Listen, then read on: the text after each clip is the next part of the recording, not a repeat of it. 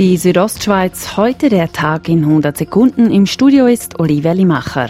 Was die Familienzulagen in der Schweiz anbelangt, profitieren die Bauernfamilien von einer Sonderregelung.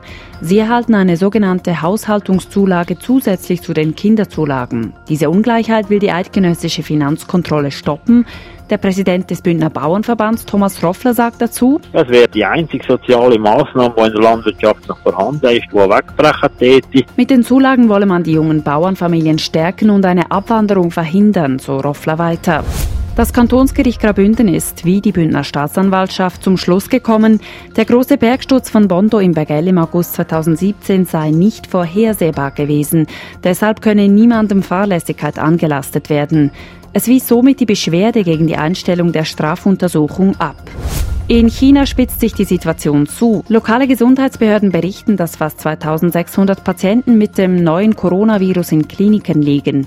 In den Spitälern der Provinz Hubei hätten sich allein gestern fast 32.000 Fieberpatienten gemeldet. Vorläufige Entwarnung in der Schweiz. Es gibt bis jetzt keine bestätigten Fälle von Ansteckungen mit dem Coronavirus. Das gab das Bundesamt für Gesundheit am Vormittag bekannt. Es sei aber damit zu rechnen, dass weitere Fälle in Europa und damit früher oder später wohl auch in der Schweiz auftauchten. Die Südostschweiz heute, der Tag in 100 Sekunden, auch als Podcast erhältlich.